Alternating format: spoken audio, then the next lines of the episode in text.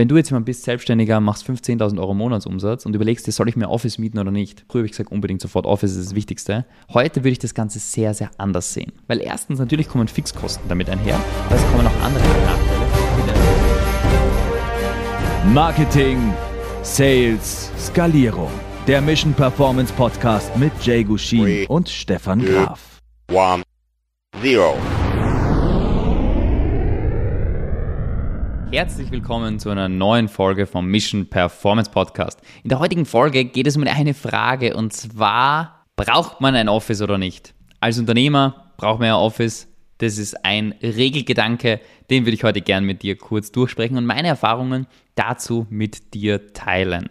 Die Grundfrage ist, braucht man Office oder nicht? Das ist eine Frage und zwar, als ich früher gearbeitet habe, habe ich einen starken Glaubenssatz gehabt. Ich kann nur im Office gut arbeiten und als Unternehmer braucht man Office. Jeder, der im Homeoffice arbeitet, der macht so eine Kindergeburtstagsfeier. Dann ist Corona gekommen, wir haben im Office damals zehn Mitarbeiter rumsitzen gehabt und wir sind selber dort gewesen und ja, es ist viel Action gewesen, wie du dir vorstellen kannst. In einem Büro, wo zwölf Mitarbeiter sind, ist einfach viel Trudel, viel los, viel passiert.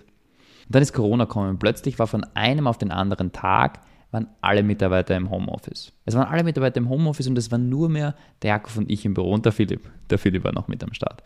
Die Frage war, was hat sich dadurch verändert? Es war von einem Tag auf den anderen, dadurch haben wir die Veränderung extrem stark wahrgenommen. Und einer der größten Punkte, der für mich entstanden ist, ist, ich habe gemerkt, wie fokussierter ich war. Ich habe viel strukturierter arbeiten können und proaktiven arbeiten, weil ich nicht mehr so ständig gepullt worden bin bin nicht mehr ständig gezogen worden an allen Ecken und Enden und habe viel proaktiver arbeiten können. Es war nicht mehr reaktiv, sondern proaktiv und ich war viel fokussierter. Wenn ich gesagt habe, das ist meine wichtigste Sache, die muss ich jetzt erledigen, dann bin ich dieser Aufgabe nachgegangen. Eine der wichtigsten Dinge, wie wir wissen im Business, ist Fokus. Fokus ist einer der entscheidendsten und wichtigsten Dinge und das hat sich sehr, sehr stark bei mir dadurch verändert. Als die Leute im Homeoffice waren, habe ich einfach viel fokussierter arbeiten können. Es ist aber auch so gewesen, dass ich dadurch wesentlich selbstbestimmter war, weil ich proaktiv entscheiden konnte, was ich mache, anstatt reaktiver. Und dann sind folgende Gedanken bei uns aufgekommen. Dann sind folgende Gedanken aufgekommen wie, brauchen wir noch ein Office? Oder machen wir das Ganze einfach virtuell? Und mit diesem Gedanken sind viele andere Gedanken entstanden, die uns wesentlich freier gemacht haben. Einer der Gründe, warum wir unser Business gestartet haben, ist Freiheit. Wir wollen ein freies Leben führen, selbstbestimmt sein. Und wenn wir uns sehr stark einschränken auf beispielsweise einen bestimmten Ort, wo wir leben, wo unser Büro ist, dann hat sich das für mich nicht so frei angefühlt. Und tatsächlich habe ich das nie zugelassen. Ich habe diesen Gedankengang nie zugelassen, weil ich geglaubt habe, es bringt mich im Business nicht voran. Und ich war definitiv bereit, meine Freiheit einzugrenzen, wenn das dem Ergebnis dient, wenn ich dadurch noch besser vorankomme, wenn ich dadurch mein Business noch besser entwickle. Dann, als ich aber gemerkt habe, ich bin wesentlich fokussierter, wesentlich selbstbestimmter und komme besser voran, habe ich erkannt, hey, die Selbstbestimmtheit, die Freiheit, die kann ich leben. Die kann ich leben, wie ich möchte. Was dazu geführt hat, dass bei unser Unternehmen sich sehr, sehr stark in den letzten Monaten entwickelt hat, seitdem wir alles virtuell machen und niemand mehr vor Ort sitzt.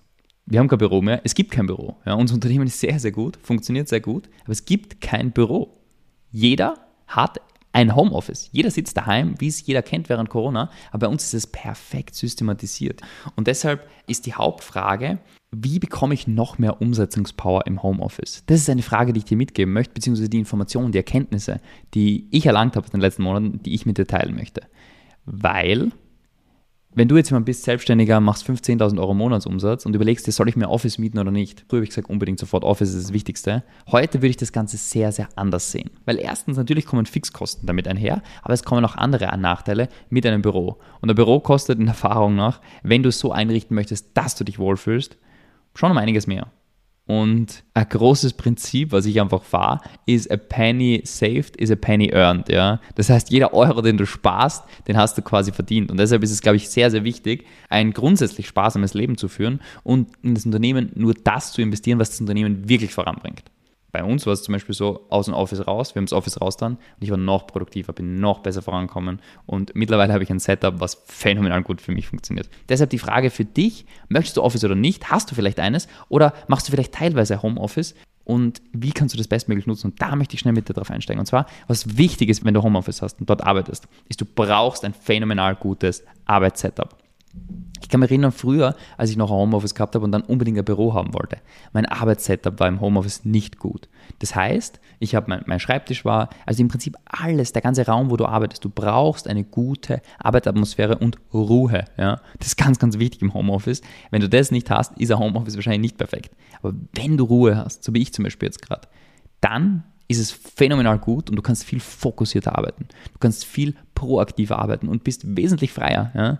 Du kannst nach Dubai ziehen, wenn du möchtest. Du kannst aber auch in Österreich bleiben oder in Deutschland oder in der Schweiz, je nachdem, wo du herkommst. Du kannst aber auch in Mallorca ziehen. Du hast die Möglichkeiten und Freiheiten und hast aber keine Distractions, weil du fokussiert den ganzen Tag arbeitest. Das heißt, du brauchst ein gutes Arbeitssetup.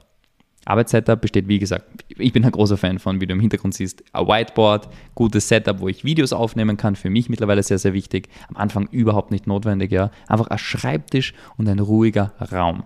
Am besten Kopfhörer, mit denen du vielleicht telefonieren kannst. Und that's it. Dann wichtig, gute Routinen. Das ist, glaube ich, einer der häufigsten, einer der größten Punkte, die ein gutes Office mitbringt, sind Routinen. Das ist das, was Menschen hilft, gewisse Bahnschranken zu fahren. Immer wenn ich ins Büro komme, mache ich die und die Schritte. Accountability. Im Büro sitzen alle und arbeiten, ja. Diese Accountability.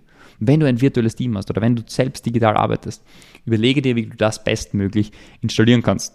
Ich mache es zum Beispiel so, obwohl ich sehr, sehr viel Disziplin habe, obwohl ich sehr, sehr starken Fokus habe, schaue ich, dass ich immer, immer, immer morgen in der Früh, also in der Früh, ganz in der Früh, so um 6, 7 Uhr, je nachdem, wann ich anfange, sehr, sehr fokussiert zu arbeiten und dann frühestmöglich ein Meeting mit einem Core-Team oder mit einzelnen Leuten, einfach, dass ich diese Accountability habe, für mich selber auch. Hey, ich starte, ich komme ins Tun, ich rede mit Menschen, dieses extrovertiert sein, ja, das ist mir auch wichtig natürlich, weil ich gerne mit Menschen rede und mir das viel Energie gibt. Aber dadurch habe ich Fokus und gebe dem Tag einen gewissen Rahmen. Und das ist ganz, ganz wichtig, wenn du zum Beispiel am Anfang deiner Reise bist und noch nicht so viele Menschen hast, mit denen du interagierst. Ja, schau, dass du dir wirklich Accountability setzt. Such dir vielleicht jemand anderen, mit dem du dich einfach am Anfang des Tages zusammensetzt, kurz in einem Zoom-Meeting, ein bisschen quatscht, einfach nur so diese menschliche Interaktion und sagt, jeder sagt, was er heute erledigt und dass man sich am nächsten Tag wieder trifft. Diese Accountability, ich kann es nicht stark genug betonen, wie sehr es hilft in der Umsetzung.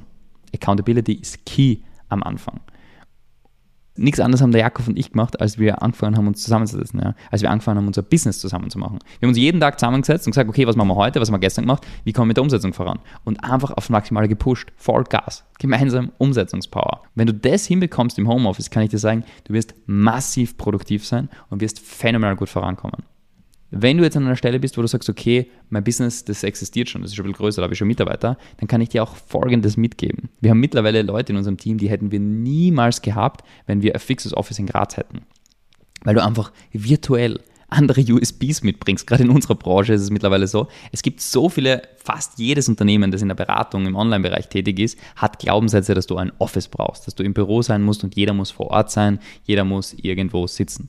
Dadurch bringen wir einen extrem großen USB natürlich mit, weil jeder die Möglichkeit hat zu arbeiten und zu leben, wo er möchte.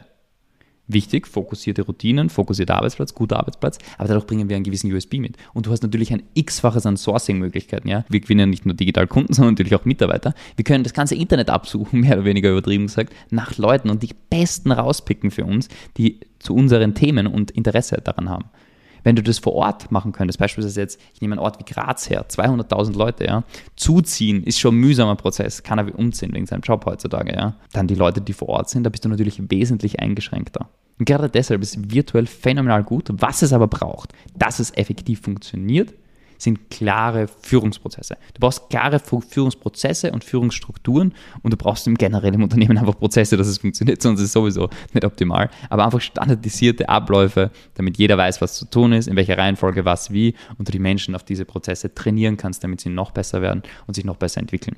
Aber was ich dir sagen kann, ist, dieses Führungsvakuum, das du in einem Office vielleicht ausbalancieren kannst, ja, weil du einfach neben den Leuten sitzt und dieses schnell kommunizieren. Das ist nur notwendig, weil die Prozesse fehlen. Das heißt, wenn du die Prozesse hast, und das kann ich dir sagen, digital, ich merke es bei mir, fangst du viel mehr an, systemisch zu denken. Du fangst viel mehr an, systemisch zu überlegen, wie können wir die Kommunikation bestmöglich machen. Du siehst es, es wird immer mehr und mehr, wenn du Mitarbeiter hast und ein Team hast, wird es immer mehr und mehr wie so, eine, wie so eine Maschine, an der du schraubst. Ja, wo, wo, du Systeme versuchst zu verbessern, anstatt ständig reaktiv zu sein. Ständig proaktiv einfach Aktionismus, irgendwelchen Dingen nachlaufen. Ah, da ist ein Feuer, da laufe ich jetzt hin und lösche das. Ja. Denn durch dieses ständige Feuerlöschen, durch dieses Reaktivsein, durch dieses Verhaltensmuster das hindert dich massiv am Wachstum.